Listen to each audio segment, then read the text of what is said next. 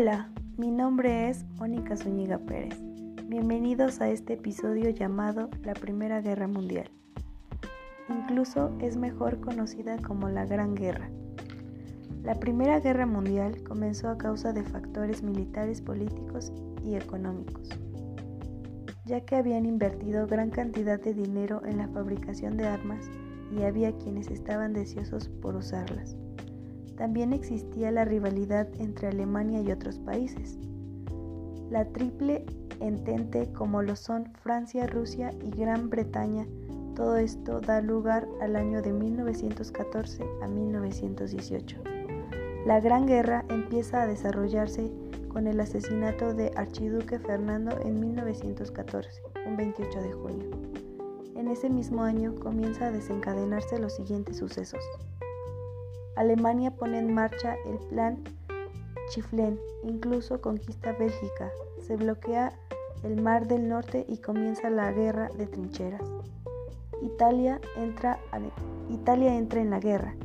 Bulgaria igual a la Triple Alianza. La guerra de trincheras comienza a ser más dura en 1916. Alemania siente el bloqueo del Mar del Norte aproximadamente en febrero.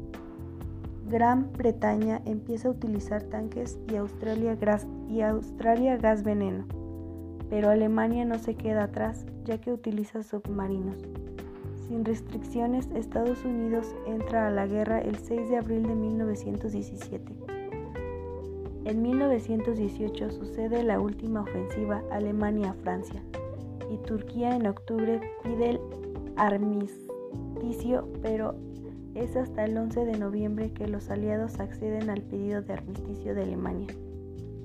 ¿Qué es el armisticio? Es el acuerdo de dos o más países que están en guerra, que deciden no compartir por un tiempo para llegar a una posible paz. Pero no fue hasta 1919 que se firma el Tratado de Versalles, curiosamente un 28 de junio también, estableciendo el fin formal de la Primera Guerra, y como condiciones impuestas a Alemania está obligada a pagar fuertes indemnizaciones a los vencedores, especialmente a Francia, ya que pide territorio. Se empieza a crear un clima de miseria y de humillación, mismo que trae como causa la Segunda Guerra Mundial.